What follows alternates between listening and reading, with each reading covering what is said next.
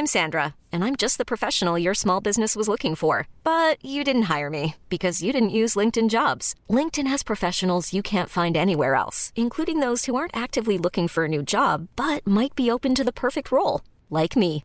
In a given month, over 70% of LinkedIn users don't visit other leading job sites. So if you're not looking on LinkedIn, you'll miss out on great candidates like Sandra. Start hiring professionals like a professional. Post your free job on linkedin.com/achieve today.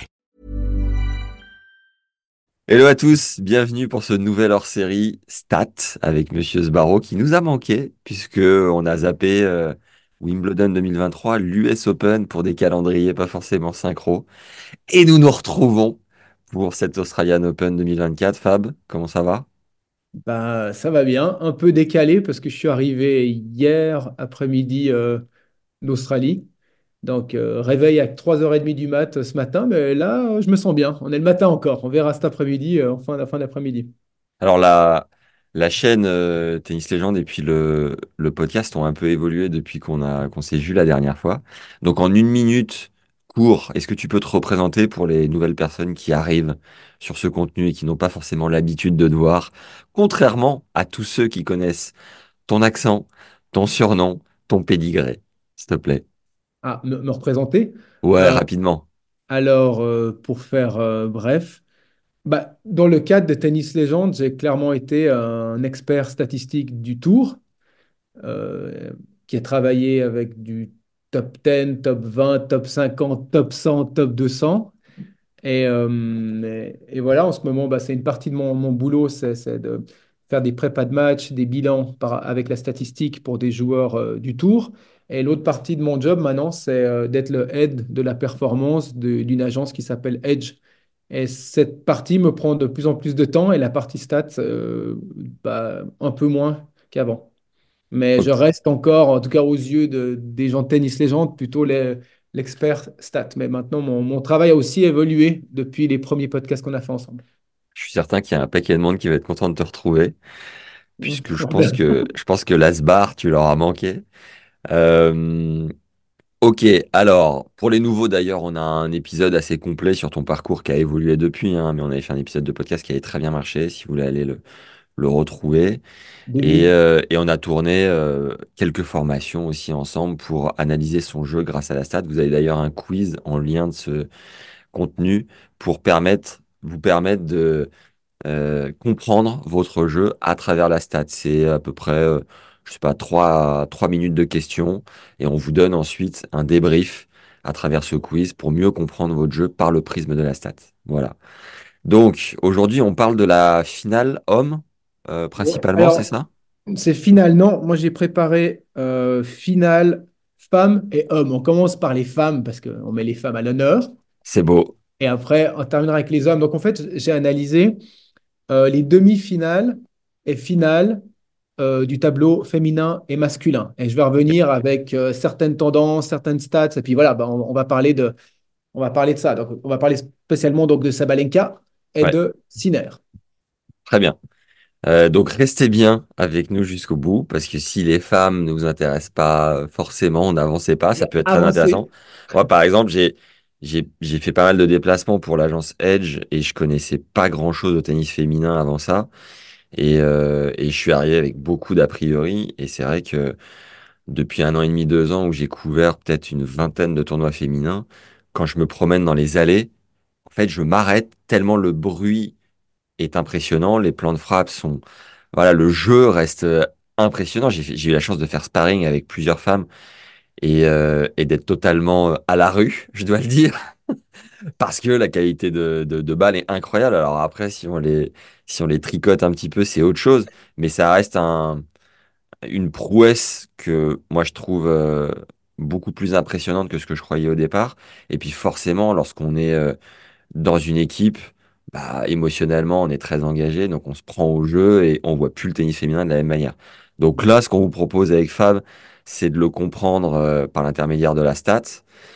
Et on a quand même affaire à un, un ovni, Sabalenka, euh, de l'extérieur de, puissance, de maîtrise, de fraîcheur aussi, parce qu'elle fait du bien, elle est souriante sur les réseaux, elle est, elle, est décalée, donc c'est chouette. Mais voilà, qu'est-ce que tu peux nous en dire, toi, de ton point de vue de statisticien? Ouais, alors, parce que ce que je vais dire, c'est surtout le, ce qui ressort de sa demi-finale face à Coco Gauff et sa finale face à Zheng. Ouais, Donc euh, voilà, après j'ai aussi un peu comparé les stats que, j'en ai tirés par rapport à ces stats générales et je vais arriver avec certaines clés. Donc prenons quelles ont été les, trois clés du match, les trois clés des matchs, parce que je prends demi-finale et finale pour cette analyse, de Sabalenka à l'Open d'Australie. Donc son point fort numéro un sur l'Open d'Australie, mais qui correspond aussi à son point fort général, on dira, c'est le premier service. Donc, sur demi-finale et finale, elle a passé 70% de première balle. Donc, 70%, c'est au-dessus de la moyenne. On va dire que la moyenne, c'est 62, 63. On est à 7% au-dessus. Et elle a gagné 78% des points derrière. Et là, on est à peu près 10 à 15% au-dessus de la moyenne.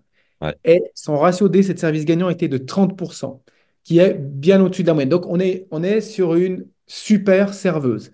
C'est-à-dire, je passe plus de première que la moyenne, je fais plus D, c'est service gagnant que la moyenne, et je gagne plus de points que la moyenne.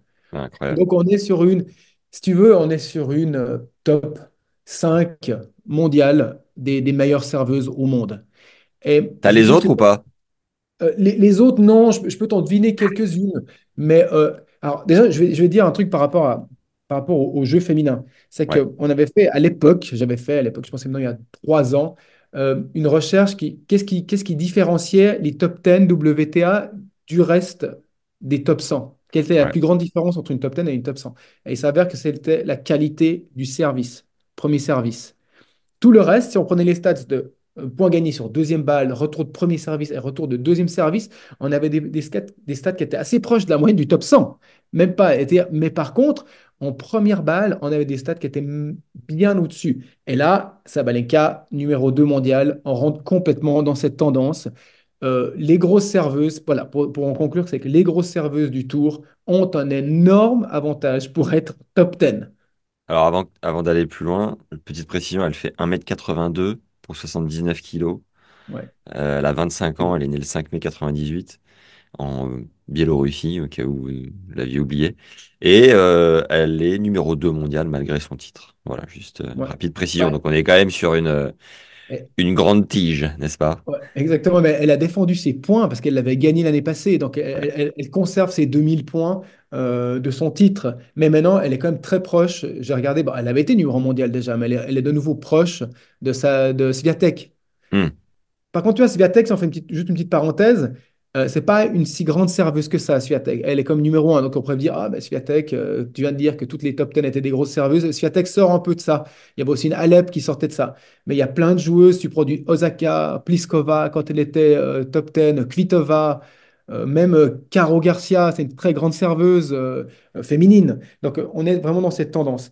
Et j'ai encore oublié de rajouter un truc, c'est que la moyenne de son premier service était à 160 15 km/h. On a envie de dire plus, on a envie de dire que les femmes servent à 200, mais sa moyenne, après c'est une moyenne, il, peut y avoir des pointes à 200, hein, mais c'est une moyenne, et la moyenne du top 100 elle est à 100 158, donc elle sert aussi plus fort que la moyenne.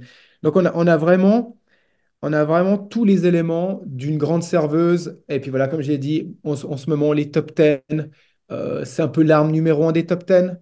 Euh, c'est marrant, il y a peu de grandes serveuses qui n'ont pas été top 20 dans l'histoire Ok, du tennis.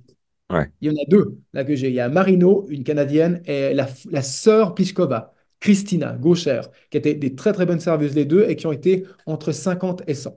C'est vraiment qu'elle ne devait pas jouer un gramme. Non mais c'est ça. Ça veut dire que quand la balle revient, le niveau de jeu, il descend, euh, ouais, il descend de 2-3 étages, quoi. Ouais. On arrive au sous-sol là même. C'est Oh, méchant, mais par rapport au niveau du top 100, elles sont vraiment en dessous, quoi. Hmm. ont beaucoup de risques. Alors, tu as l'impression qu'elles sont fortes parce que ça tape fort. C'est souvent la stratégie des grandes serveuses comme des grands serveurs. Ça tape fort derrière. Donc, tu dis, Waouh, il y a de l'accélération. Mais quand tu comptes le nombre de fautes directes, ça arrose par moment. Ça arrose. C'est pas le plus beau tennis. Le plus beau tennis. Ouais, c'est pas le plus beau tennis féminin. C'est Nana qui servent très fort et qui tapent fort. C'est pas le plus beau. Déjà que le tennis féminin, on peut avoir du mal à le regarder. Alors là, c'est cadeau. Ouais, bah, imagine quand tu as deux filles. Regarde, par exemple, le, bon exemple, le, le match Osaka-Garcia. J'ai eu Oh, un écho. Il y a eu, peut-être c'est toi qui m'as dit. ouais. J'ai eu un écho pendant l'Open d'Australie. et Un mec m'a dit, mais oh, il n'y avait rien, il n'y avait aucun échange. Je me suis dit, Deux- frère, 2,9 frappes alors c'est toi. de moyenne. Ouais, et puis et là, et c'est exactement ça. Moi, j'ai pas vu le match, mais je plus, plus m'imagine gros, plus gros, plus gros rallye de mémoire, je crois que c'était 9 frappes. Quand on voit euh, derrière, nous, on regardait Timo Feva, euh, euh, Wozniacki, où il y avait ouais, des rallyes de 30 frappes à chaque point au départ. C'était un combat au couteau et puis c'était magnifique. Ça terminait par coup gagnant à chaque fois, quoi. C'était dingue. beau. Mais c'est vrai que, le- tu vois, quand tu prends deux filles, mais même tu mettrais Sabalenka contre Osaka ou Sabalenka contre Garcia, on a les mêmes stats. Hmm. C'est- la stratégie des, garçons aussi, mais les, les filles, surtout des meilleures, c'est d'écourter un maximum euh, pour imposer sa puissance. Ça, c'est quelque chose qu'on en reparlera dans, le troisième point de, de. Donc j'avance au deuxième point. Alors, juste avant d'avancer au deuxième point, tu disais que c'était son deuxième euh, titre du Grand Chelem. Et il y a euh, cette petite histoire, je sais pas si vous l'avez vu passer, avec son papa, son papa qui lui a conseillé de taper quelques balles pour découvrir le tennis. Il s'était fait la promesse, je crois que c'est elle qui lui avait fait la promesse depuis toute jeune qu'elle gagnerait deux grands chelems avant ses 25 ans. Et là, donc, elle vient de défendre son titre, elle gagne son deuxième grand chelem. Et je crois qu'elle a perdu son papa il y a quelques, Ah, quelques temps. Euh, donc euh, voilà, c'était assez symbolique pour elle de, de, de, de, de lui rendre hommage en, en réalisant son rêve et son, sa sorte d'engagement, tu vois, alors qu'elle l'avait pris quand elle avait peut-être euh, 10 ans, tu vois, un truc comme ça. C'est quand même Mhm. incroyable d'avoir une projection comme ça, de dire de nulle part, je vais gagner deux grands chelems avant mes 25 ans. Ah, c'est beau. Et boum, elle défend son titre, que c'est ce genre de projection qui te fait avancer de toute façon. hein. Mm. Je veux dire, c'est des grandes projections qui te font avancer le plus haut. Imagine déjà à quel point c'est difficile de gagner un grand chelem ou d'être sur le tour ou n'importe quoi. Si tu n'as pas une grande projection par rapport à ça depuis un jeune âge, tu n'y arrives jamais. Je Ouais, veux dire, c'est pas, ah ouais, ça me plaît bien le tour. Bah, tu n'y seras pas. Tu vois, je veux dire, tu n'as aucune chance d'y être, mais autant dans les médias que dans la stat, que dans le coaching, que dans les joueurs. Si, si ce n'est pas un rêve et une ambition profonde, c'est très, très compliqué d'arriver. Donc voilà, ça montre une fois de plus la motiv- les motivations intrinsèques et tout ça. Mm, mm. Elle avait même dit qu'elle deviendrait numéro une mondiale. Donc oui, elle a bien perdu son papa en 2019, elle avait 21 ans. Et elle lui avait dit, euh, je deviendrai numéro une mondiale et je gagnerai deux titres au plus tard à 25 ans. Fabuleux. Allez. Puis là, je pense qu'elle est bien partie pour en gagner encore quelques-uns. Parce qu'il y a une pression. J'en parlais avec euh, Shane Lianage qui travaille dans, les stats dans son équipe et qui, m'a dit que après avoir gagné le premier, ça enlève une certaine pression. Et maintenant, elle, est plus libre sur le terrain, elle se sent mieux et c'est un sacré bulldozer. Donc, si, cette- si cette fille, elle se sent bien sur le terrain, parce qu'avant, avant, le truc de Sabalenka, c'est que tout le monde l'attendait à gagner des grands chelems. Elle, elle- elle te ratait un match par grand chelem. D'ailleurs, une fois, elle avait raté un match contre une de mes clientes, mais j'étais super contente. C'était une demi-finale de Grand Chelem. Et pas, pas qu'elle te rate, c'est pas qu'elle te le rate en fait, c'est qu'elle peut avoir des côtés émotionnels qui reprenaient le dessus à des moments clés, genre un 4-4, euh, 40-30 pour elle. C'est un exemple complètement faux, hein, mais 4-4, 40-30, puis elle te fait trois doubles. C'était un peu ça la, la- la réputation de Sabalenka, c'est qu'à un moment, elle peut complètement craquer. Et si maintenant elle commence à plus craquer avec le tennis qui est là, peut être, ça peut être très très fort. Ouais. À titre d'exemple, avant que tu nous donnes ton deuxième point et ton troisième, euh, Bastien Fazancani, coach de Panaud Vardy, euh, avec qui je fais un peu de contenu euh, sur la chaîne, euh, a joué Sabalenka premier tour Wimbledon 2023 Ah oui, sur le central. Et il me disait, Pana, qui était quand même 70e mondial à ce moment-là, il nous disait, pour imager le truc, elle n'a pas pris une seule balle devant elle, avec le plan de frappe devant, tellement la puissance d'Arina Sabalenka l'a dépassée. Voilà, juste pour ouais, vous euh, contextualiser le ah l'ovni de puissance qu'elle peut être pour ses adversaires. Bah, Moi, j'ai un, j'ai un autre exemple parce que je travaille avec Marie Bouskova qui l'a joué euh, sur le Central à Miami. Ouais. J'étais super content d'aller sur le Central. Je dis putain, euh, Central, Hard Rock, Hard Rock Café, Miami Central. On joue ça à Balenka. Putain, ça a duré je crois, 50 minutes. Elle n'a pas vu la balle. Elle a pas... C'était que des avions de tous les sens. Elle était une, voilà, une telle puissance. Puis Bouskova était à l'époque, je crois, entre 25 30 mondiales. Donc c'est meilleur que, entre parenthèses, sans, sans, sans, sans manquer de respect à Woodvardy, mais une, une meilleure joueuse qu'elle. Mais elle s'est fait défoncer de la même manière. Ah Et il n'y avait pas de tennis, quoi. Elle a C'est une marge. Ouais, incroyable. c'est c'est- c'est comme, peut-être, quand quelqu'un joue juste plus fort partout et qui t'impose sa puissance, tu n'as jamais le temps d'installer ton jeu. Et, et- et une, une Bouskova qui avait besoin d'installer son jeu, elle n'a pas pu le faire. Et Hmm. du coup, ça fait un tennis. C'est pas ex- bon, vu que c'était pas de mon côté en plus, c'est pas exceptionnel à regarder. Ça, ça, ça, ça envoie des lattes partout. Bouskova ne peut pas se régler. Du coup, elle augmente son ratio de faute direct parce qu'elle doit forcer, doit faire des trucs, puis ça fait des matchs à sens unique. Hmm. Mais voilà, c'est tout à l'honneur de Sabalenka qui dégage voilà, une puissance de malade. Deuxième point, parce que sinon on va jamais y arriver. Non, parce que sinon, déjà, que si- s'il y a des personnes qui n'aiment pas le tennis féminin, et en plus on n'arrête pas d'en rajouter, les gars ils vont devenir dingues, quoi. Alors attends, je t'ai pas dit. Vas-y, Oui. Alors, deuxième point, donc après le premier service de Sabalenka qui a été sa force numéro un pendant l'Open d'Australie, son deuxième point, ça a été le retour de points gagnés en deuxième service. Retour de deuxième service, points gagnés. Elle a gagné 61% des points sur sa demi-finale et sa finale. Donc, euh, c'est au-dessus de la moyenne, évidemment. C'est grâce à la pression qu'elle met en retour, parce qu'on en parle, elle dégage puissance au service, puissance en retour. C'est-à-dire, je veux t'écraser dès le départ. Je ne veux pas te laisser exister, en fait. C'est ça un peu le message qui est, très fort chez, chez ces joueuses si puissantes. Et ses adversaires, par exemple, j'ai pris une stat, elles ont fait 22% de double faute. C'est-à-dire que ça montre aussi la pression qu'elle te met en retour. Elle te met tellement de pression que toi, tu tremblotes d'un côté, tu dois forcer ta deuxième balle et tu lui donnes encore plus de points. Donc quand tu la mets dedans, elle t'envoie de toute manière une latte en retour. Soit elle le termine tout de suite, soit elle fait la faute, soit elle va gagner en retour plus 1, qu'on va aborder dans le troisième point, soit elle te met aussi une pression et toi tu fais des doubles fautes. Donc, euh, et j'ai une autre stat. Son ses retours sont tapés en moyenne à 122 km/h, alors que la moyenne est de 113, donc plus 9 km/h. C'est après, une fois, je commence à travailler avec, avec les km/h depuis fin d'année passée. Euh, on parlait de 51, 52%, 53, que 1% voulait dire beaucoup. Bah, ce que je suis en train d'apprendre, c'est que on pense que c'est que 9 km/h de plus, mais c'est beaucoup, 9 Ouais. km/h. C'est plus que ce qu'on pense.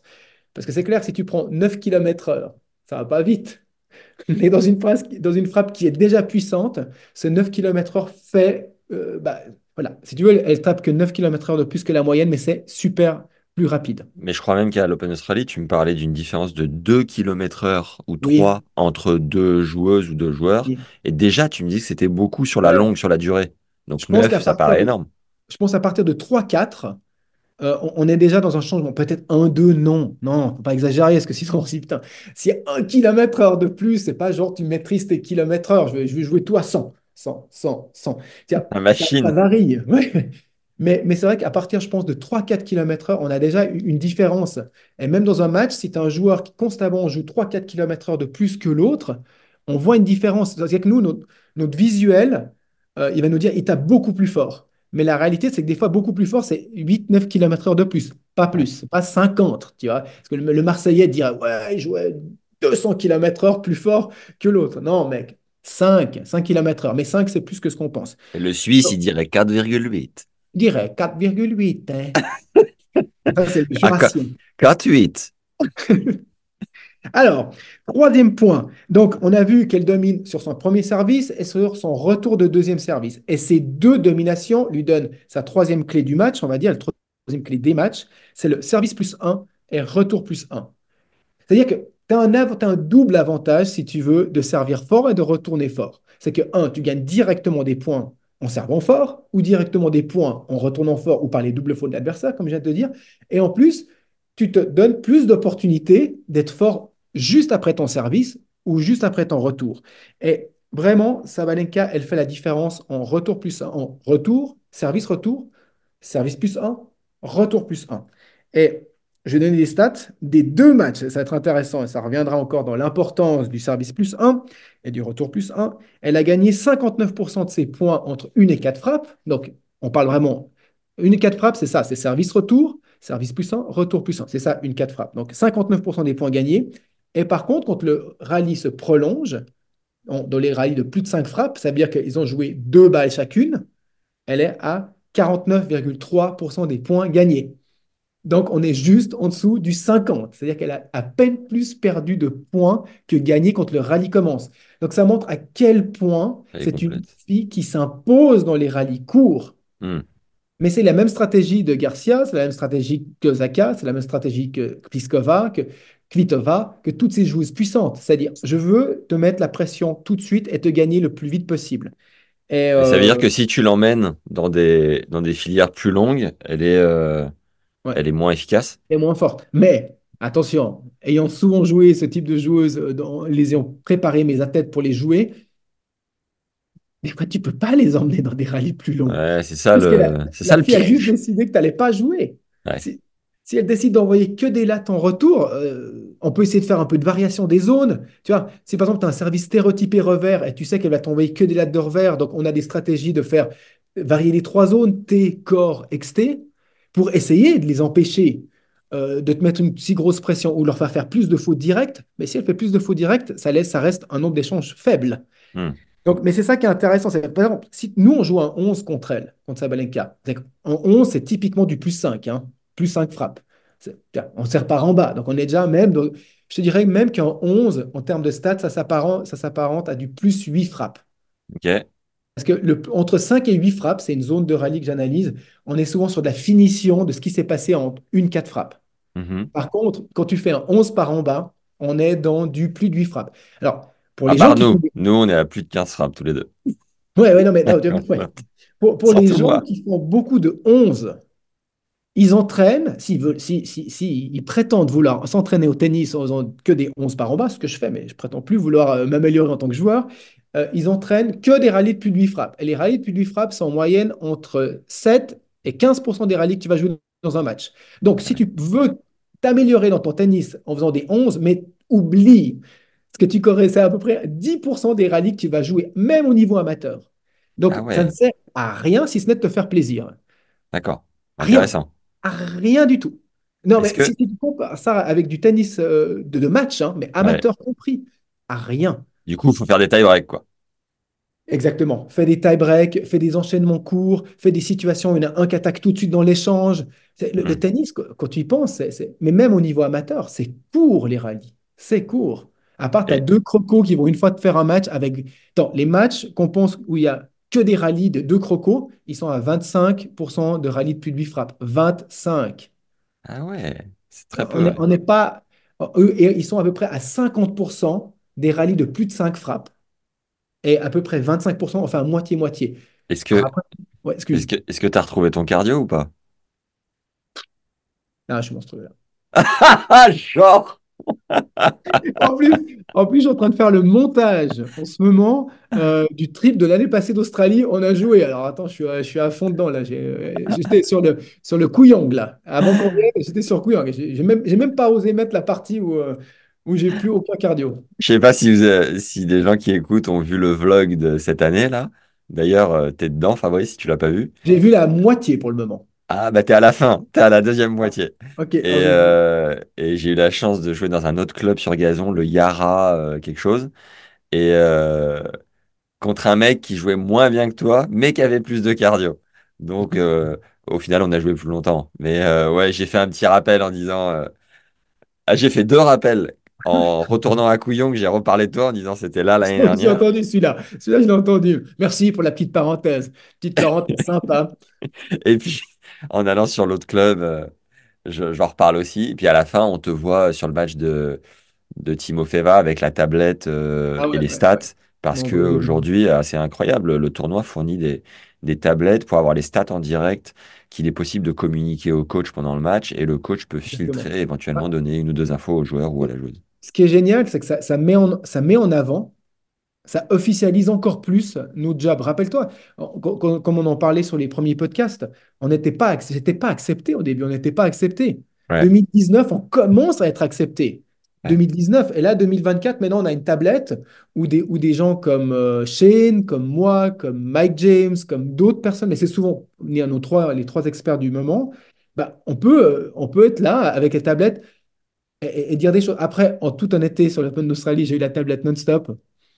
Je ne peux pas dire que ce que j'ai communiqué au coach a été souvent dit sur le terrain. On a encore une marge par rapport à ça. On n'est Ouais. pas encore 100% braqué number, euh, chiffre dans le match. Hmm. Par contre, s'il y a un ou deux trucs vraiment qui ressort, je dirais, écoute, là, je vois vraiment ça. Après, ma- la partie de mon job a été faite, fais ce que tu veux. Mais moi, Ouais. j'ai fait ma partie. Lui, de savoir comment il le filtre avec son joueur.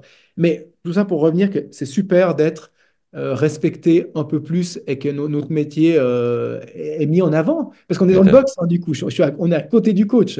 Ouais, j'ai trouvé sympa aussi. C'est des jolis clins d'œil parce que euh, j'étais assez, j'étais souvent dans l'ombre. Et là, ça me met un peu plus en lumière. C'est pas, parce que je recherche plus, mais quand tu as été non-stop mis dans l'ombre, bah, tu te dis, bah voilà, on continue d'avancer dans la stat euh, au niveau pro et, et tant mieux. Clairement. Alors, Yannick, que nous dit-il? Non, j'ai pas terminé. Ah, pétard, on n'a plus que 10 minutes. euh, va falloir être bon là. Mais non. Si, si, j'ai un appel à 45. Je peux peut-être décaler de 5 minutes, mais là, Ah faut, non, non, faut- c'est mort, parce que Yannick, là, on est parti. Attends, imagine le temps qu'on a fait pour Sabalenka, le temps qu'il faut qu'on te fasse après. Ah bah, on fait après si tu veux. T'es bah, dispo après. à 10 heures? Putain, J'ai un appel avec Shane là. De, de 10 heures à quelle heure? Peut-être de 10 à, de 10 à... Le, bal- dès que je termine avec toi, je, je regarde avec lui si je peux l'enchaîner tout de suite. Après, on peut, on peut recommencer. Ouais. Bon, alors vas-y, on là, termine là déjà. ah, alors dis. Euh, Sabalenka. Donc, euh, ce que je trouve génial par rapport à Sabalenka, c'est que c'est le, ce qu'elle fait sur un terrain, c'est une optimisation parfaite de qui elle est. Elle est quoi? Joueuse puissante et grande, qui optimise tout en jouant le maximum de rallyes entre une et quatre frappes. Je n'ai pas dit le chiffre avant, mais 70% des rallyes ont été joués entre une et quatre frappes. 70.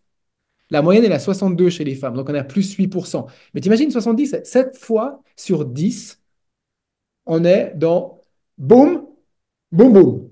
Terminé. Rideau. Et puis et 30% du temps, on est dans du boum, boum, boum, boum. 4-5 frappes, enfin, tu vois, deux frappes par personne, deux, trois frappes par personne. Donc, elle a, je trouve qu'elle optimise complètement qui elle est, joueuse puissante. Euh, elle met en avant ses forces. Et, et ça, c'est ça, c'est bien en termes d'op- d'optimisation. Après, je fais une dernière parenthèse et j'arrête avec ça. Euh, Tu nous laisses tranquille avec Sabalenka. non, mais en plus, non, finalement, c'est cool parce que ça, peut-être ça peut donner. Déjà, ça met en valeur les femmes, que je trouve que le tennis féminin est vraiment excellent, de très haut niveau. Et puis, euh, et puis ouais, et puis euh, ça, ça joue vraiment bien au tennis. Et puis deux, c'est tout autant intéressant que les mecs. Bref, donc dernière parenthèse, c'est un comparatif avec Serena Williams. Donc Serena Williams, je l'ai analysé pendant 14 ans, on dira. Quand on fait le bilan de tous les matchs que j'ai de Serena, Ser- Et moi, je divise une, deux frappes, trois, quatre frappes, cinq, huit frappes, plus de huit frappes. Serena, dans sa carrière, dans sa carrière, n'a dominé ses adversaires uniquement entre une, deux frappes.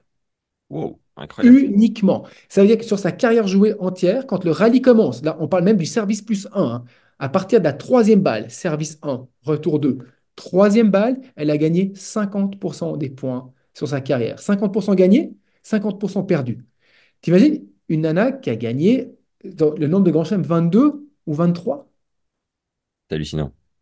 en une de frappe. C'est là, non, c'est là qu'elle a fait la différence. Ça ne veut pas dire qu'elle ne s'est pas jouée dans les autres rallyes, mais dans les autres rallyes, elle aurait été euh, 40 mondiales.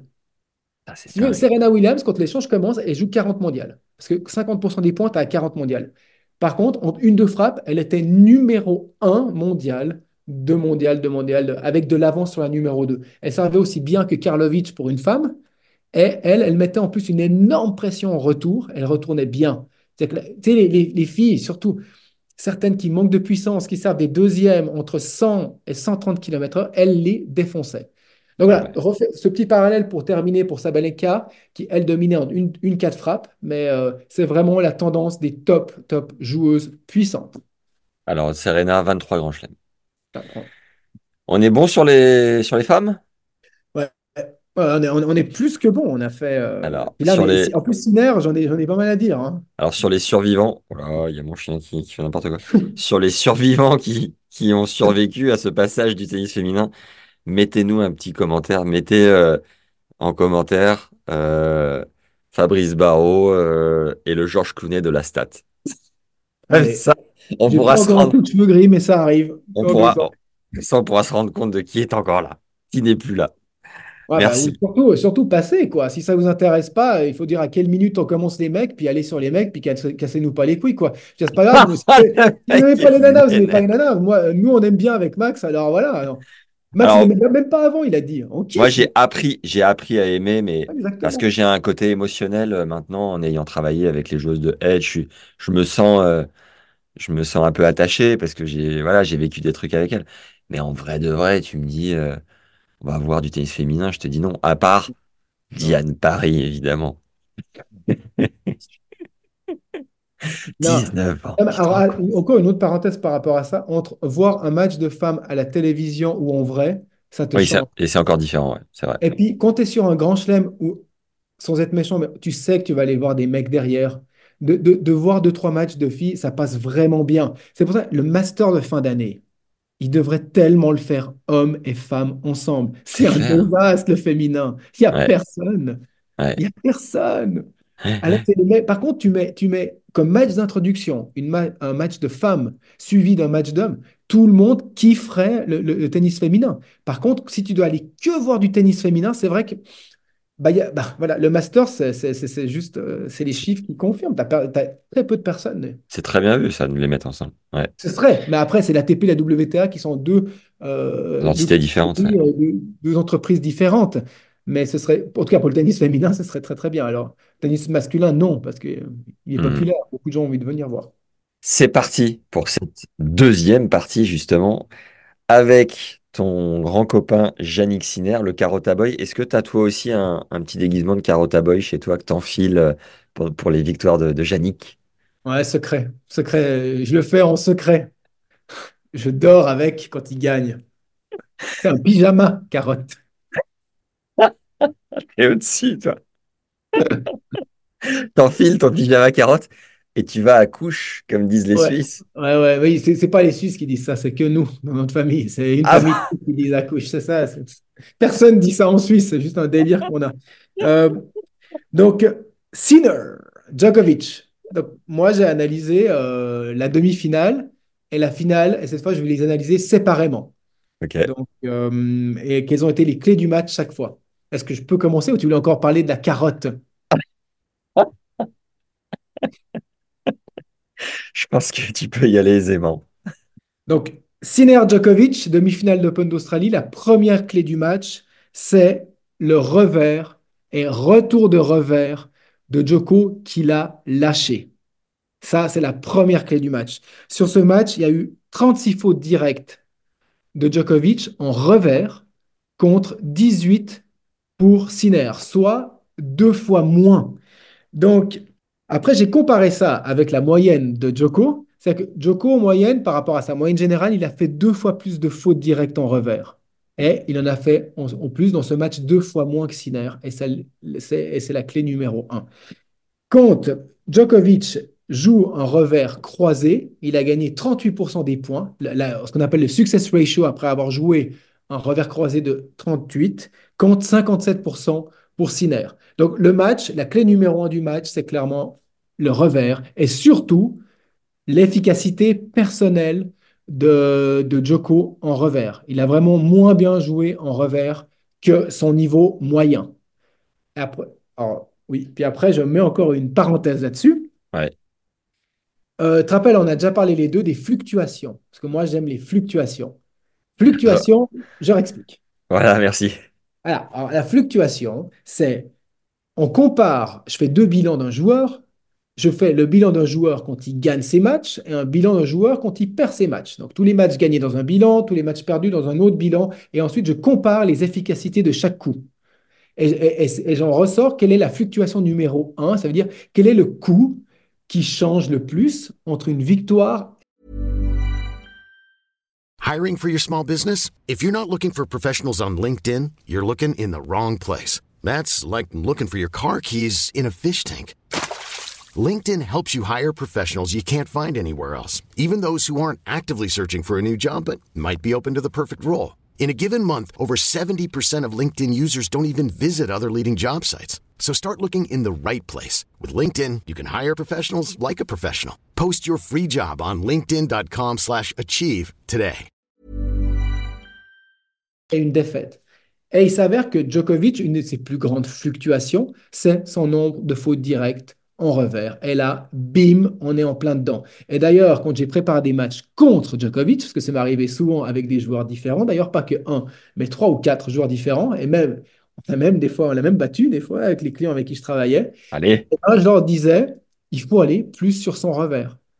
Alors que tout le monde pense que le revers de Djokovic, non. Mais quand il vrai. perd ses matchs, il le perd souvent en revers. Et le, et le match contre Sinner, c'est un très bon exemple où les stats nous montrent qu'il a perdu ce match en numéro 1, donc la clé numéro 1, en revers. Donc euh, le revers de Djoko, quand il est dans un mauvais jour, c'est beaucoup de fautes directes. Et là, le match contre Sinner, on est en plein dedans.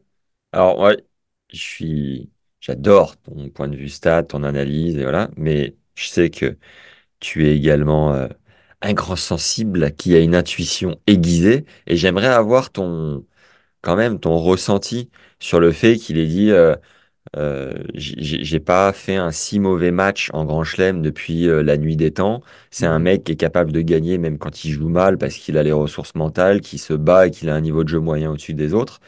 C'est quoi, toi, ton, ton retour là-dessus qui est peut-être moins explicable avec les chiffres, mais Oui. peut-être euh, avec l'expérience de le côtoyer depuis longtemps, de le ressentir, de ressentir l'évolution du circuit et de ressentir aussi de la, la prestation de Sinner en face, euh, qui, qui, qui est qui est Ouais. pas pour rien non plus. Donc, évidemment, il y a un Sinner en face qui a un niveau de jeu moyen, tu vois, comme on en parle, euh, proche du sien maintenant.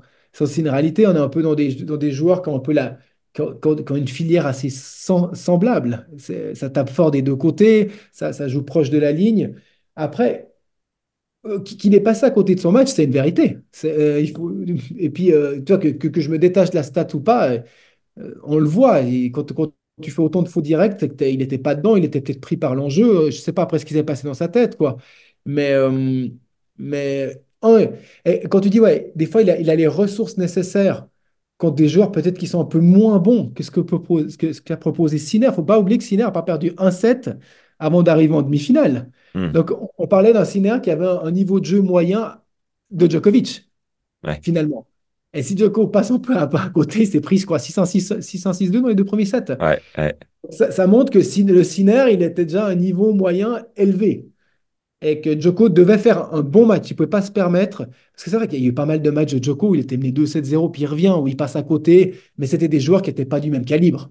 Hmm. Ou, ou le plus souvent. hein. Et euh, t- t'as la stat de différence de, de kilomètre heure entre les deux? Parce qu'on a l'impression que Ah. Yannick déploie plus de puissance qu'un Novak. Bah non, je ne l'ai pas. J'aurais pu l'avoir, mais là, je ne l'ai pas, puis j'arrive pas à l'avoir, hélas, tout de suite. Bon, dommage. Mais euh, ouais, non. Mais de, de nouveau, ça peut être une différence de 2-3 km heure, c'est possible. Tu penses, Mais- ouais? oui, oui. Mais il faut, il faut que je vérifie, puis des fois, on peut être étonné. Des fois, c'est pas tout le temps ça non plus. Donc, euh, Et si c'est 3 km heure, est-ce que ça fait une diff euh, sur la, la durée du match ou pas tant que ça? ah, je sais pas. Bah, on en parlera des kilomètres heure. Après, je fais une parenthèse, mais on en parlera des kilomètres heure dans le match contre Medvedev. Parce que là, j'en ai. Donc, celui de Djokovic, je ne les, ai pas, hélas. Donc, euh, peut-être il y a eu, mais je peux pas, je peux pas le confirmer là. Deuxième, est-ce que je peux aller à la deuxième? Désolé de pas avoir. Est-ce que j'ai répondu à la question? Je suis pas Aucun, sûr. aucun, aucun problème. Bah ouais, très bien. Est-ce que, alors, la deuxième clé du match euh, entre Sinner et Djokovic, c'est que Djoko a été dominé au service, donc par le nombre des sept services gagnants. Il en a fait 22 dans le match face à 30 pour Sinner. Parce que là, dans ce match, je suis vraiment dans de la fluctuation. Et là, je renote une double fluctuation au service. Attention, donc vous avez déjà compris la, la définition, la définition de fluctuation. On est bon. Un, la deuxième, une des plus grandes fluctuations de Djokovic, quand il perd ses matchs, c'est quand il joue des joueurs, des, des joueurs qui servent mieux que la moyenne. C'est-à-dire qu'on a une différence, si tu veux, quand, entre, quand Djoko gagne ou perd ses matchs, ses adversaires font en moyenne 30% plus d'essais de service gagnant quand il perd.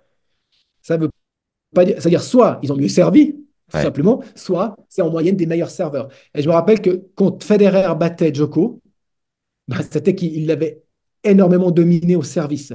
Parce que quand l'échange commençait, Federer, il, avait, il était moins fort que Djoko. Donc tu vois, on a, là, on retrouve cette tendance que Sinner a mieux servi que Djoko. Et il avait besoin de ça. Et quand je dis que c'est une double fluctuation, c'est que quand on prend les fluctuations de Sinner, Sinner a besoin de son service pour gagner. Et on en reparlera après pour la finale.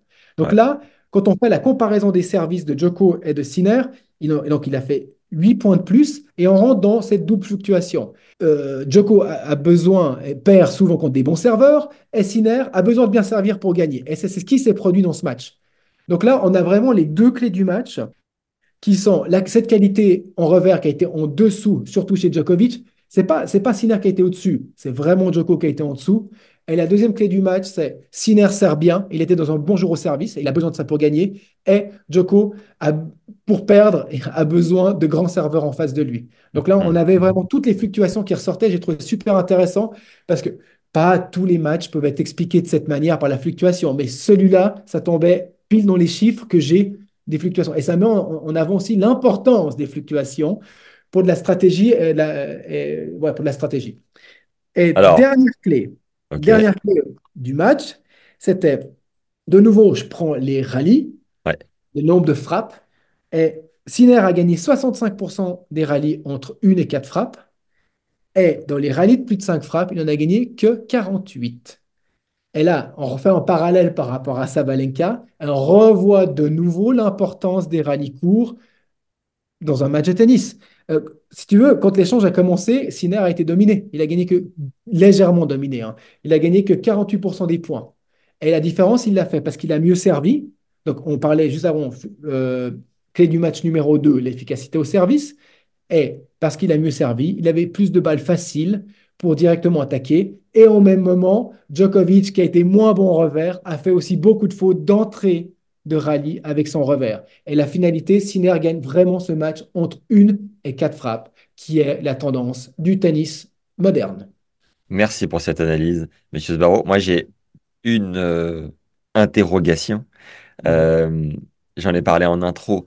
Euh, pour les gens qui veulent mieux comprendre leur euh, style de jeu grâce à la stat, on a un quiz et on a aussi quatre clés de statisticiens en lien gratuit. Mais si on veut comprendre nos propres fluctuations dans, dans notre jeu à nous, est-ce qu'à travers les outils qu'on a mis à dispo dans les formations, on peut le voir ou c'est trop subtil? Comment ça marche? Il n'y a pas... Oui, oui, on peut. Parce que tu vois, par exemple, quand on a fait cette formation tu dois faire tes propres stats, Ouais, eh ben, Et puis, on fait aussi un bilan dans ses propres stats. Tu n'as qu'à faire un bilan de tous tes matchs gagnés, un bilan de tous tes matchs perdus, et tu compares chaque stat.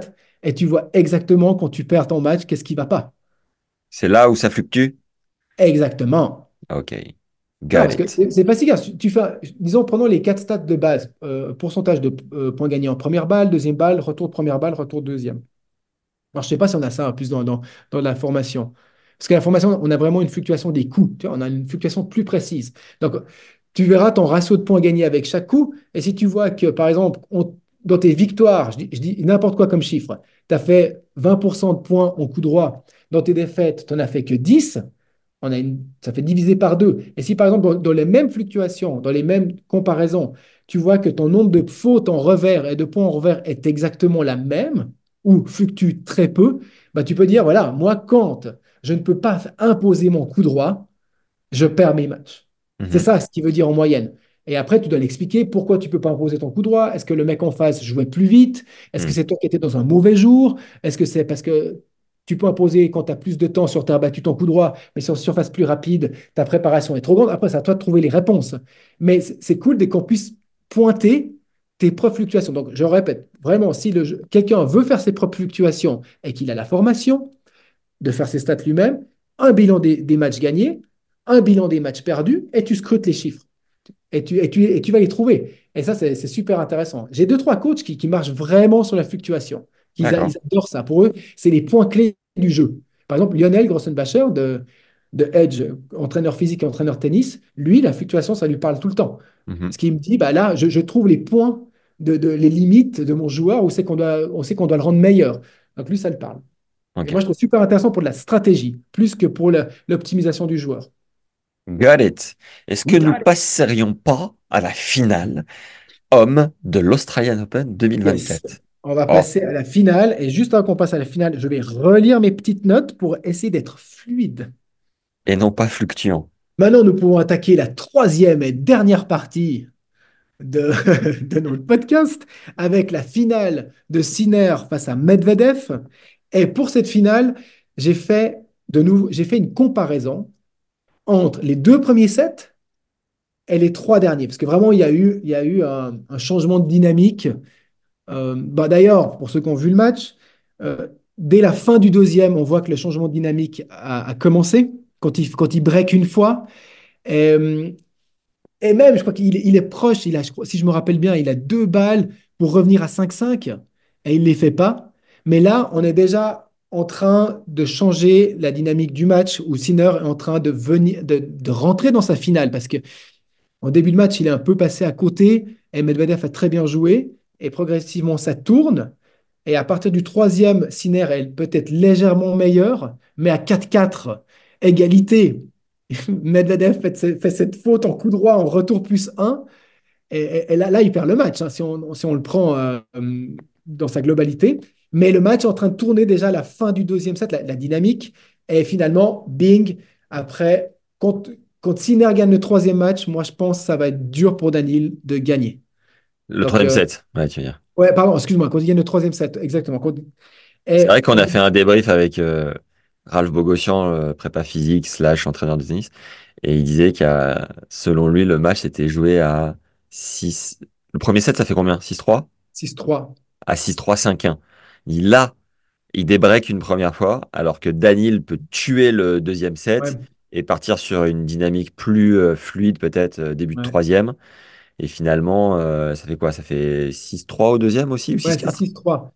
Mais, Mais on sent que ça tourne, comme tu dis. ouais, mais le break à 5-1, si je me rappelle aussi, il le donne un peu. C'est pas un break où, où on peut pas encore se dire que Sinner est dedans, Hmm. mais c'est en train de monter. Par contre, quand Sinner, et après, il fait le, le 5-3, il a la balle de break, là, il est, en train de monter de niveau, là. Et on voit d'entrée de troisième set, par contre, il gagne beaucoup plus facilement ses jeux de service.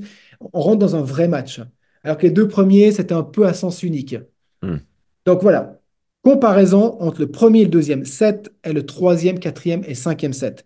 Donc la plus grande différence entre, dans les performances entre ces deux, hum, ces deux séquences, comment on va appeler ça, ces deux parties, donc ces deux parties de match, c'est que Sinner, dans la deuxième partie du match, fait trois fois plus de points en coup droit.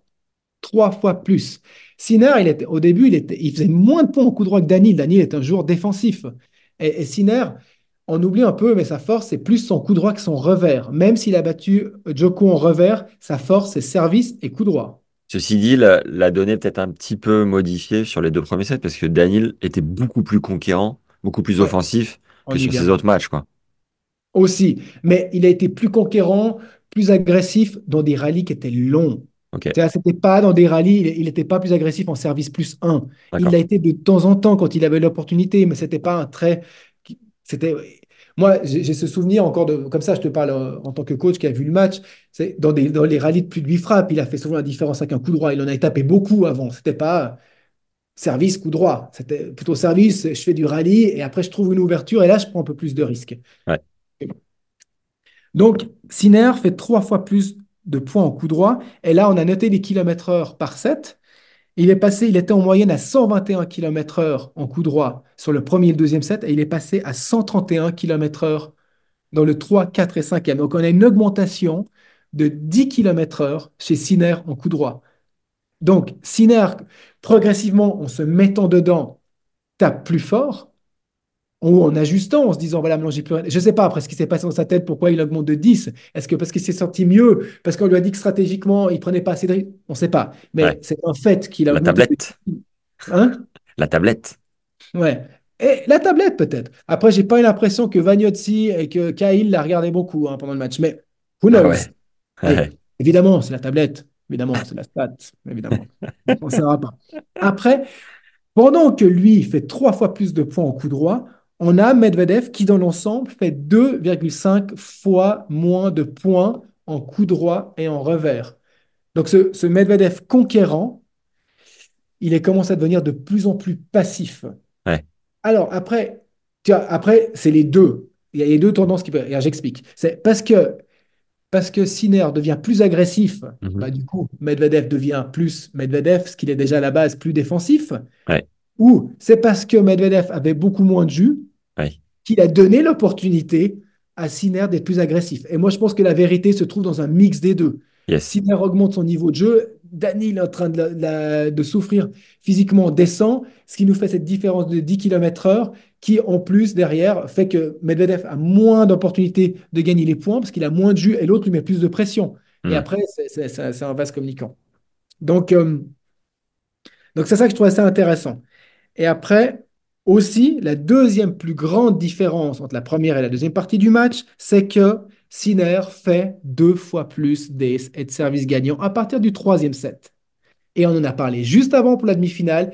Quelle est la fluctuation la plus importante, ou une des fluctuations les plus importantes dans le jeu de Sinner? C'est son ratio d'ace et de service gagnant. Et là, même à l'intérieur du match, on peut voir que premier et deuxième set, il en a fait très peu et il a quasi, il a doublé son nombre d'ace et de service gagnant à partir du troisième set. Ça, c'est Et- fou, c'est du, c'est du relâchement parce que c'est pas, euh, c'est pas inhérent à, à, à Daniel, quoi, tu vois. Il, il s'est, il s'est un peu relâché, il envoyait mieux le bras euh, avec 10 km/h de plus. Et derrière, il a trouvé ses zones et pareil, sa puissance peut-être au service. euh, Ouais, j'ai j'ai pas les kilomètres, mais je pense que c'est exactement ça. C'est qu'il a commencé à se décrisper et puis tu vois, mais c'est là qu'on se- voit quelques kilomètres heure, qu'est-ce que ça fait comme différence? Ouais, Tu dis, il trouve peut-être mieux ses zones. Je pense aussi que, tu sais que Danil, dans ce match, il a, il a opté pour une position en retour beaucoup plus proche de sa ligne de fond que d'habitude. D'habitude, Danil, il est, il est loin du terrain. Et Ouais, j'ai trouvé ouais. ça aussi très intéressant. Qui te dit que cette position de début de match n'a pas non plus déstabilisé Sinner qui s'attendait à autre chose Hmm. et qui l'a fait aussi moins bien servir? Elle a peut-être fait se crisper. Parce qu'il s'attendait peut-être pas à avoir Medvedev en retour de première et deuxième balle si proche de sa ligne de fond. Ça, c'est aussi un truc qui était intéressant. Je ne saurais pas, on ne saura pas la réponse, mais c'est aussi intéressant. Mais après, il s'est réglé et il est devenu très efficace au service. Oula, le son a... Donc, euh, C'est bon. c'est bon, c'est les deux clés. Et, et alors, juste avant d'aller plus loin, t'étais pour qui, toi? Les deux. Alors, j'étais pour, j'étais pour euh, Danil, pour Gilles, pour, bah, pour le coach avec qui j'ai travaillé pendant quasi trois ans. Ouais, Donc, évidemment que j'étais pour Gilles, parce que euh, par rapport à Gilles, tu vois, bien sûr. voulais qu'il gagne. Et après, j'étais aussi pour Sinner, parce que je me dis, bah, par rapport au- pour le tennis mondial, d'avoir un, un Sinner qui gagne son premier Grand Chelem et qui peut nous faire peut-être une rivalité avec un Alcaraz, Ouais, euh, c'est bon, c'est bon pour le tennis. Et, et j'ai plus d'affinité malgré tout avec un, avec un Sinner qu'avec un Medvedev en termes de joueur. Ouais, le style de jeu. Non, j'aime pas le style de jeu. J'aime mieux la personnalité. Yes. J'ai- J'aime bien l'humilité de, de, de Sinner. Après, mais Danil, à sa manière, je le trouve quand même magique. Je l'aime Il est aussi. génial. Ouais, il est Il est- non, génial. il est- et puis même de plus en plus. quoi. Donc c'est faux. Mais alors peut-être non, c'est faux l'argument. C'est que la personnalité, j'aime autant l'un que l'autre. Euh, et le style de jeu, j'aime aussi autant l'un que l'autre. J'ai peut-être préféré Sinner dans le sens que pour la dynamique du tennis mondial, c'est bien d'avoir un, un nouveau mec, un nouveau jeune qui gagne. Parce que tu sais, on a un peu peur sur la l'ATP. Voilà, on a, on a une génération euh, entre les- le, le Big Four qu'on a connu et peut-être Alcaraz-Sinner qui vendait pas 100% du rêve, quoi. Ouais, Tsitsipas, Zverev, Medvedev, euh, Rune, Rude. Bah, Rune, il est encore compté dans les jeunes. ouais. Euh, donc, on l'a- je l'enlève, mais franchement, c'est ah, mais c'est peut-être même Medvedev le plus charismatique de eux, de, de, de ce groupe. Mais un Zverev, un Tsitsipas, pas, ils ne vendent, me pas du rêve, quoi. Ils ne font pas rêver au tennis. Avec un Alca- Sinner, Car- il a Carlos, Carlos Alcaraz est, est sympa, il est agréable quand même. Oui, mais Alcaraz, il, co- il correspond à cette nouvelle génération avec Ouais, ouais. Sinner. Donc, tu Mhm. vois, d'amener une nouvelle génération de jeunes qui ont moins de 23 ans, eh, bah, ça, bah, pour ça, je voulais que Sinner gagne. Je voulais qu'il gagne ce grand chelem. bah, j'étais pour lui parce que qu'il amène une nouvelle dynamique et que Alcaraz ne se trouve pas non plus seul à dominer le tennis après le, le Big Four. Donc euh, là, là j'ai bien aimé. Par contre, après, euh, pour certes d'autres émotions, tu as bien compris que je voulais aussi que Medvedev gagne. Donc j'étais pris. Donc finalement, j'étais neutre. J'étais pour Ouais. personne. Donc euh, zéro émotion. Et juste avant de poursuivre aussi, comme euh, Daniel, on l'attendait pas forcément en finale, est-ce que tu hallucines quand tu vois Gilles en finale dans le box te dire, les mecs sont encore là, ça a bien bossé, c'est fort, c'est un peu un, un miracle qu'il soit là, il revient deux fois de 2-7-0. Comment tu Ah le ouais. perçois de ton œil de- d'expert qui les côtoie euh, toute l'année, quoi? Moi, ce que j'ai remarqué surtout, c'est que qu'est-ce que c'est un combattant, Danil? Ouais, Putain, il lâche rien, c'est magnifique. Euh, C'est plutôt ça que j'ai retenu, je te dirais, plutôt que, que peut-être Gilles. Là, j'ai j'ai re- j'ai retenu l'athlète, quoi. C'est admirable, quoi. clair. Le, le mec, c'est un top de, dans sa tête, c'est un top de top de top. Il te Ouais. donnera pas un match, quoi. Ah, c'est fou, Et hein. puis, il, s'est- et puis ça accrochait avec Sinner. Même si on pensait qu'à partir du 3-4e set, il commençait à être dominé. Putain, il s'est encore battu, mais il, il était lui diminué physiquement, mais il s'est battu comme un chien, quoi. Et ça, ça, le nombre de personnes qui auraient lâché.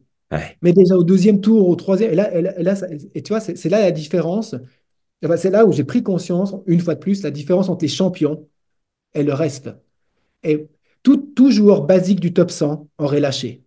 ouais, Mais Daniel, par sa persévérance, il se fait une finale de Grand Chelem que peut-être personne n'aurait fait si pas aussi fort que lui mentalement.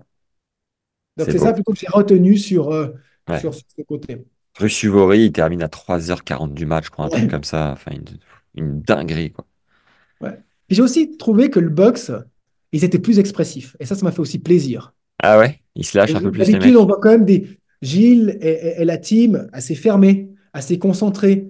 Et là, il y a eu des, des fins de match où ça faisait des gestes, ça faisait des trucs, c'était plus émotionnel. Et ça m'a fait plaisir par rapport à ça. Parce que tu, quand tu es dans le box, tu as envie de vivre le match aussi. Tu sais, euh, Ouais, là que je l'ai été aussi beaucoup plus pendant ce Open d'Australie avec toutes les équipes avec qui je travaille. tu es là pour te lever, tu es là pour serrer du poing, tu es là pour des fois crier come on. Ça fait partie du, du, folklore d'un match sur un grand terrain. Tu, tu le vis et, tu, et c'est merveilleux. Et j'étais content pour, content pour, je sais pas si je suis content pour Gilles, mais je trouvais cool qu'il y avait des émotions qui ressortaient alors que j'en ai pas vu si souvent que ça, des émotions. Ouais. Et ça, ça m'a fait plaisir de dire, voilà, il s'exprime plus. Peut-être Daniel les laisse s'exprimer un peu plus. Ça, je sais pas, hein, je ne connais pas à l'intérieur ce qui se passe, mais j'ai vu une différence par rapport à ça. Et j'ai trouvé positif. Donc voilà les deux choses que j'ai vues euh, d'extérieur. All right. Je termine avec, les, avec, les, clés du match. Hein. Allez, on y va. Donc les deux clés du match pour, euh, pour terminer ce Sinner-Medvedev. Première clé du match, c'est le nombre de points en coup droit. 30 points en coup droit, donc points provoqués plus winner pour euh, face à 20 pour Medvedev. Et deuxième clé du match, l'efficacité en première balle et en deuxième balle. Donc, sur la première partie, il avait gagné 62% des points sur sa première balle, Sinner. Deuxième partie, 82. Et ça fait 74% des points gagnés. Donc, ça, c'était une grande différence entre les deux parties du match, mais 74, c'est un très bon chiffre. Et pourcentage de points gagnés sur deuxième balle, 54. Avec première partie du match, 40% des points gagnés et 65% des points gagnés sur la deuxième partie. Donc voilà les deux clés du match. En passant, je fais une petite parenthèse. Euh, je remercie aussi jeune Guillaume parce que c'est lui qui a analysé la majorité des matchs qui ont été faits pour, pour présenter ce podcast. Et voilà. Guillaume, Guillaume, Blériot qui est dans ton équipe du coup depuis presque un an, non? Exactement, ouais, qui est dans l'équipe, dans mon équipe depuis un an. Et il me, il me state beaucoup de matchs et c'est aussi grâce à lui que, peux, que, que j'ai pu faire ce, ce, podcast parce que je t'avouerai que j'ai beaucoup moins de temps pour stater tous les matchs. Et pour faire un podcast de qualité, j'avais besoin de données. Et euh, je suis bien content qu'il m'ait aidé sur ce match. Moi, j'ai analysé que la, finale euh, Sinner-Medvedev. Après, je fais que d'interprétation de chiffres. Bon, je connais bien parce que c'est mes chiffres. Et, voilà, je voulais juste faire une parenthèse là-dessus. Ouais, bah, sympa. Et, euh, bisous, Guillaume. Grosse bise, mec. Merci pour ton taf. Merci beaucoup. j'ai essayé de me connecter à Twitter que je n'ai pas pour récupérer des, des stats un peu atypiques de ah euh, Constance, euh, de Je sais tes maths. Et euh, je pense que je vais pas réussir à me connecter parce que je n'ai pas de je n'ai pas de compte. Voilà. C'est magnifique ce qui se passe. Il faut que tu lui envoies un message pour qu'elle te dise. Ouais. Non, mais précédemment, j'ai arrivé à me connecter. Bon, bref. Anyway. Ça a été euh, un petit peu en last minute, donc euh, ça sera pour le prochain, qui sera Roland Garros, ma foi. Qu'est-ce que t'en penses? Yes, on est, on est, on est parti cette année. 2024 en stat. Allez, c'est parti. Euh, on a fait le tour, un mot de la fin ou on est bon? Bah, Si tu veux un mot de la fin, on peut faire un mot de la fin. Bah moi déjà, ça me fait plaisir de te retrouver pour un hors-série stat parce que c'est vraiment un, un contenu euh, qui est demandé, qui est attendu, que les gens apprécient. Il y a une valeur de dingue à travers tous ces, ces chiffres, ces données, ces analyses, euh, qui est différent de, du, voilà, on le sait, hein, du simple ressenti, de l'intuition. Donc ça fait du bien. Mhm. Ça permet une, une meilleure lecture aussi du jeu euh, pour les passionnés qui suivent le tennis toute l'année. Donc ça, c'est top. Et puis c'est cool de te retrouver, de voir l'évolution aussi, d'où t'en étais, de euh, comment tu vis le tour. Euh, euh, ah bah, sur le tour maintenant, hein. Comment bah, tu vis le tour hein Je veux dire, on se voit maintenant sur beaucoup de tournois, hein, donc il y, a une évolution pour nous deux. Hein, je te dirais, toi dans, ta voix et moi dans la mienne, mais c'est vrai que ma voix, tu vois, avant de faire ce podcast, et aussi ce qui, ce qui m'a fait que l'année passée j'avais des doutes, c'est que je me dis, je suis tellement, je suis tellement investi dans Edge et ma partie de Edge ne fait, c'est pas que de la stat. C'est du, du, management, la réalité. Management d'experts, euh, de certains coachs, de joueurs, de, de, de chapeauter un peu un, énorme projet. Et, euh, et, je me dis encore des fois par moments, est-ce que je suis toujours au, top dans la stat? Et ça me fait plaisir de voir que quand il y a de nouveau des chiffres devant moi, eh ben, euh, je me ranime comme avant. Donc aussi, je suis aussi content de, de faire ça, mais j'avais des doutes un peu. Est-ce que je suis encore à ce point dedans? Mais je continue d'évoluer dans la stat. Hein. Mais je t'avouerai que par rapport au début, quand on a fait les premiers podcasts et maintenant, j'ai cette partie management qui me prend beaucoup de temps et beaucoup d'énergie. Et, je dois rester à, niveau avec la stat et continuer de progresser. D'ailleurs, maintenant, avec la donnée automatique de Okai que je commence à utiliser de plus en plus. Mais euh, voilà, je suis content aussi qu'on refasse ces podcasts pour revenir à, fond dans la stat parce que c'est quand même quelque chose que j'adore. Et puis tu collabores avec euh, Shane, qui est un des, Ouais. un des numéros un, enfin des, des Le meilleurs mondiaux. des euh, data scientists. C'est ouais, le il est- meilleur data scientist dans le monde du tennis, euh, clairement. En tout cas, c'est de mon son, point de vue. c'est le deuxième grand chelem qui co-gagne du coup avec euh, Sabalenka, c'est bien Et ça? Sabalenka, ouais, ouais. Et il fait Il- des. euh, bah, il est très, il est très bon, très investi, passionné. Bah, c'est là aussi qu'on a, qu'on a trouvé des traits communs par rapport. Tu sais, au début, on s'est connus avec Shane, on- les deux, on n'avait aucun client sur le tour. On était deux Incroyable. passionnés, deux passionnés de stats avec des manières différentes. Moi, en tant que coach qui fait de la stat euh, manuelle, et lui, Ouais, déjà, un data scientist qui essaye de récupérer de la stat automatique. Mais c'est vrai que maintenant, il y a aussi un, un- un revirement de la stat. C'est que c'est aussi une des raisons pour laquelle mon transfert chez Edge tombait à pic. C'est que on- la, la stat manuelle est en train de mourir, qu'on le veuille ou pas. Et la stat automatique est en train de, de- de- de prendre le lead. ouais. Donc, moi, je dois faire un transfert en stat automatique et Shane m'aide à le faire. Parce que c'était pas moi à la base, voilà, j'étais un coach qui prenait des notes, qui faisait des stats et qui a fait une stat manuelle sur Excel. Ouais, mais après, il faut bien préciser que c'est parce que sur le circuit, il y a des outils de dingue. Le Hawkeye dont tu parlais, euh, les chaînes de télévision qui s'y mettent un peu plus, les fédés, les grands chelems qui fournissent euh, leurs propres stats. Euh, forcément, pour le commun des mortels, euh, à savoir les auditeurs du podcast, on n'a pas accès à tout ça. Donc, nous, ce qui est chouette, c'est qu'on met quand même à dispo un outil euh, euh, manuel pour euh, les parents de joueurs, les coachs, les, les joueurs eux-mêmes, s'ils ont envie de le faire. Mais sur le tour qui est en train de, de, de, voilà, de se structurer comme la société moderne qui avance au quotidien, ben maintenant, il y a des outils de dingue, en fait. C'est fou, Ouais, quoi. ouais. Non, c'est clair. C'est clair. Et puis ça avance vite. Tu Ouais, vois, quand tu trouves 2019, je commence avec la stat. 2024, on est déjà à la mort de la stat manuelle quasi. Par contre, dans ma stat manuelle, je retrouve quand même 70% de ce que j'ai envie de trouver. La, la- la stat automatique, elle me donnerait juste les chiffres d'une manière automatique. Et puis après, elle me rajoute des choses que j'avais pas, comme le, le ki- les kilométrages, le spin, la rotation de la balle, les mouvements. Mais après, on a encore tellement exploré dans la stat automatique que pas tout a été fait. Explore, explore, je te dis. Ouais, mais il faut du temps. Et ce temps, bah, je recommence à me le prendre cette année euh, parce que grâce à cette collaboration, surtout avec Shane, parce que Shane collabore aussi avec Edge. Ouais. Donc, euh, c'est ça aussi qui fait que, C'est quoi le, la suite pour toi? La, la prog, comme disent les vrais? Euh, logiquement, euh, rien tout le mois de février. Là, je suis en off, je suis en famille, en off et, en, et à, à Edge, Edge Neuchâtel, parce qu'on a notre centre à Neuchâtel où je dois aller voir. Tu vois, pendant trois semaines, j'ai vu personne de Neuchâtel. C'est tous les gens avec qui euh, je- on bosse, quoi. On bosse tous ensemble. Je dois Ouais. re- resuperviser un peu ce qui se passe là-bas. Et euh, donc ça, c'est février. Passer du temps en famille et plus passer du temps avec Edge en Suisse. Et en mars, je pense aller à Indian Wells. Ouais. Qualif est début, euh, début du main draw parce qu'on a de plus en plus de joueurs de Edge maintenant qui sont aussi en qualif de, de Master 1000 parce que les Master 1000, tu sais, ils, sont, ils se sont ouverts. Donc, euh, il y a plus de personnes qui peuvent y rentrer.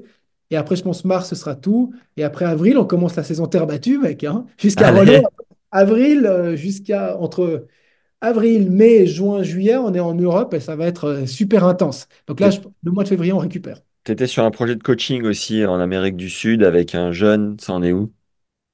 Euh, c'était ouais, pas en Amérique du Sud, c'était euh, je, je devais, j'ai été avec lui euh, en Bulgarie et puis en Serbie sur des Ah, 25 000. ok, Et après, j'ai fait le choix d'aller en Amérique du Sud parce que ça s'est terminé avec lui en fait. Après, j'étais aussi à Mulhouse avec lui. Euh, non, euh, c'est un jeune de Edge et lui, maintenant, il est en train de trouver de nouveau une structure.